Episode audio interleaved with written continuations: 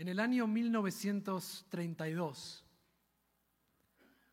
Aldous Huxley publicó su libro más famoso y tal vez el más profético del siglo XXI, titulado en inglés A Brave New World, y se conoció en español como Un Mundo Feliz. La novela imagina un mundo donde los seres humanos nacen en laboratorios programados genéticamente para hacer ciertas tareas a lo largo de toda la vida. En el mundo feliz, la humanidad es físicamente saludable y avanzada tecnológicamente. La guerra y la pobreza han sido erradicados y todos están permanentemente felices. Sin embargo, la ironía es que todas estas cosas se han logrado tras eliminar muchas otras. En el mundo feliz no existe la familia, sino que todos viven en forma individual, aislados, enfocados en su propio beneficio y placer personal. No existe la idea de comunidad.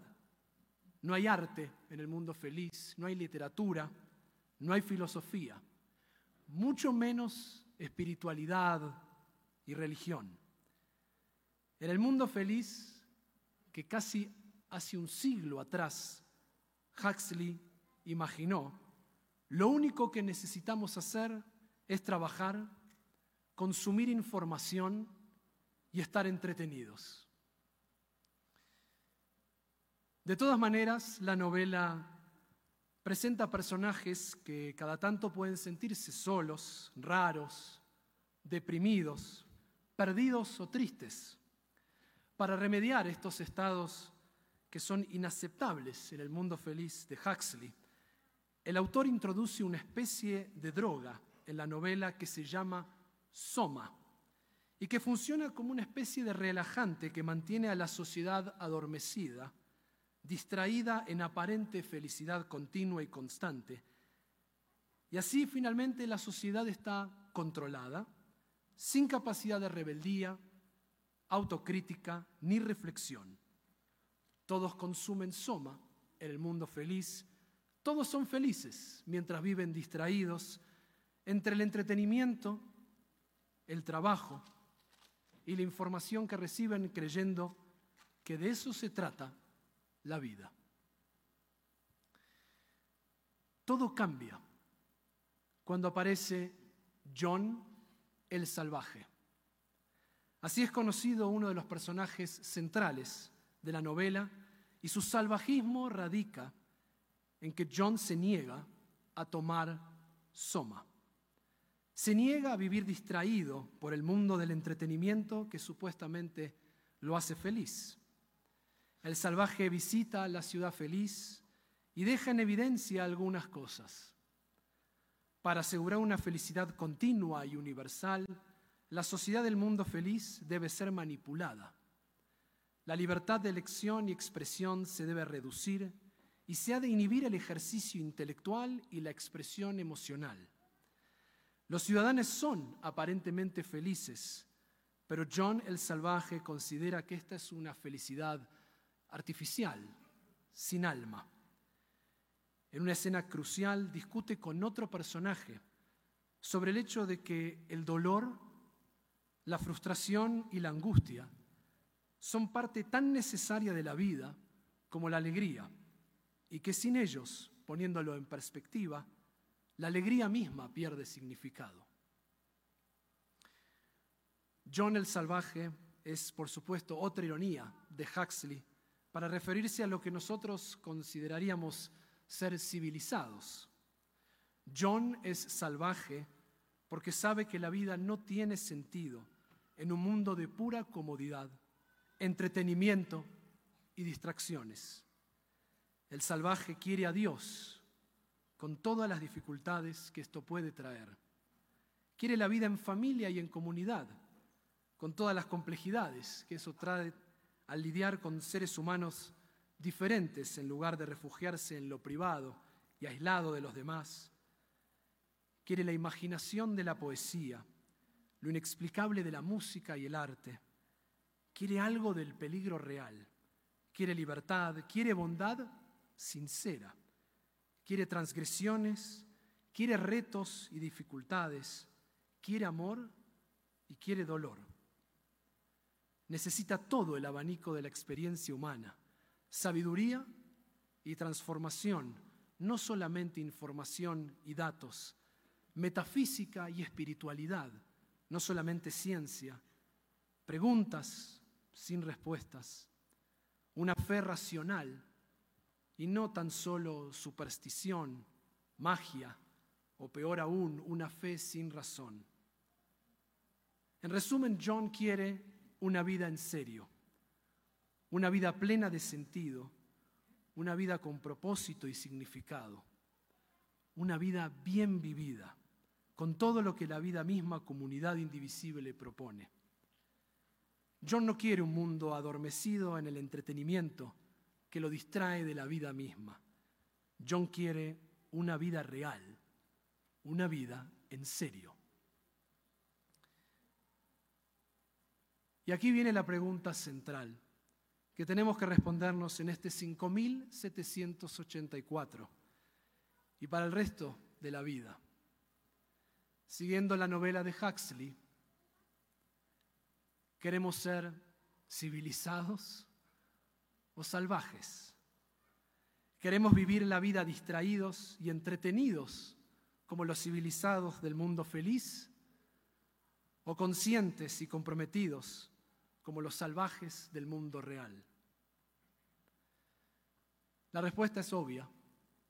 Y sin embargo muchos de nosotros vivimos como los civilizados del mundo feliz, dormidos en vida por diferentes versiones de soma, que en nuestro tiempo tienen principalmente la forma de pantallas que nos entretienen.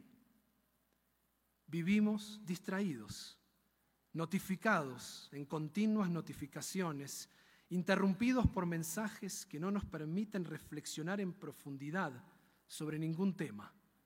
Vemos la vida a través de una ventana en forma de pantalla que solamente nos muestra a aquellos amigos virtuales que piensan igual que nosotros, porque las redes sociales, las más conocidas, no sé si lo saben, son todas del mismo dueño. Y así vemos solamente la mitad de la verdad del mundo. Vivimos cada vez más aislados en nuestras selfies, es decir, en nuestro self, perdiendo así la empatía de acompañar los problemas de los demás, lo cual nos convence que solamente nosotros tenemos los peores problemas del mundo. Y a causa de esto nos preguntamos cada día más, ¿qué hay para mí? En lugar de, ¿cómo puedo ayudar? ¿Cuánto puedo acumular? En lugar de, ¿cuánto puedo dar? ¿Cuánto puedo compartir? Y aquí quiero dejar bien en claro que no estoy en contra de la tecnología ni las pantallas. Igual que ustedes, las uso todo el tiempo y me beneficio continuamente de ellas. Tampoco estoy en contra del entretenimiento o la posibilidad de distraernos conscientemente un poco. No solo que también lo hago, sino que lo considero saludable y esencial para la vida misma. No estoy predicando una vida de ascetismo y negación de los placeres, una vida sin vacaciones. Lo que me preocupa es que en algún momento nos quedemos totalmente dormidos, como Huxley imaginó, distraídos, entretenidos para siempre en este soma de la modernidad. Me preocupa que no podamos despertar, que nos volvamos demasiado civilizados, al punto tal que olvidemos el asombro y la curiosidad. ¿Cómo era llorar sin entender por qué ante la maravilla de una obra de arte? Sonreír frente al misterio divino e inexplicable de la vida y abrazar el sentido de urgencia que trae la muerte. Temo que olvidemos la importancia de enfrentar aquello que nos duele, lo que nos enoja, nos frustra, nos impacienta y nos molesta para hacernos más fuertes, más resilientes que perdamos la capacidad de mirar a otro ser humano a los ojos para pedirle perdón, decirle no estás solo, o decirle te amo, sin precisar el emoji de un corazón en una pantalla de por medio. La vida es demasiado preciada como para perdérsela distraído y entretenido mirando una pantalla, como para no vivirla en serio. Por eso en este 5784 me gustaría, me gustaría que pudiéramos recuperar ni más ni menos que a la vida misma, la vida en serio. Podemos tener cada vez más conocimiento sobre la salud física, junto con la tecnología más avanzada en la historia de la humanidad, con la inteligencia artificial, y esto parece ser tan solo el comienzo de lo que se viene. Pero como anticipó Huxley, eso no significa vivir si olvidamos muchas de las cosas que dan sentido a la vida. Entonces, para vivir la vida en serio, vamos a llevarnos una frase a comienzo de este año para que nos acompañe y que pueda ayudarnos a no perdernos la vida. Es una frase relativamente familiar y muy tradicional que forma parte de nuestra milenaria tefilá, de nuestra liturgia, de nuestros rezos de Rosh Hashanah y de Yom Kippur pero tiene una interpretación diferente y moderna por parte de uno de los rabinos conservadores más distinguidos de nuestro tiempo y que falleció justamente en el 5783, en este último año, y es el rabino Harold Kushner, Zichronol Ibrahá. Ralph Kushner, uno de los pensadores más importantes no solamente de nuestro pueblo, sino del mundo, autor del libro Cuando nada te basta y tantos otros libros más enseñó que hay una plegaria que recitamos mucho durante estos días y el título es Zohreinu Lehaim. Generalmente se traduce esta frase como recuérdanos para la vida, puesto que vamos a pedirle a Dios que nos inscriba en el libro de la vida. Y por eso le pedimos que se acuerde de nosotros, que nos regale otro año de vida. Rezando con esa interpretación, este año les propongo que recemos también como interpretó el Rav Kushner esta misma oración. Zohreinu lehaim, recuérdanos vivir. Zohreinu lehaim, recuérdanos vivir. Danos fuerza para que en este 5784 no solo tengamos la tan necesitada paz, bendición y sustento que pediremos en cada una de nuestras tefilot, sino que por encima de todas estas cosas recordemos que la vida que nos regalaste debe ser vivida con pasión y gratitud. Que podamos encontrar la felicidad en la búsqueda de experimentar y aprender de todas las emociones que la vida tiene. Que podamos también distraernos conscientemente un poco, entretenernos, pero especialmente disfrutar cada momento único con nuestra máxima atención, donde sea que estemos, con quien estemos. Esa será la máxima de las bendiciones para que este año no solamente sea nuevo a cada instante, sino que con dulzura podamos decir, este fue el año que recordé lo que es vivir.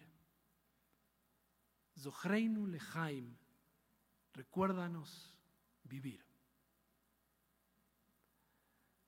Shana Tova, Umetuka.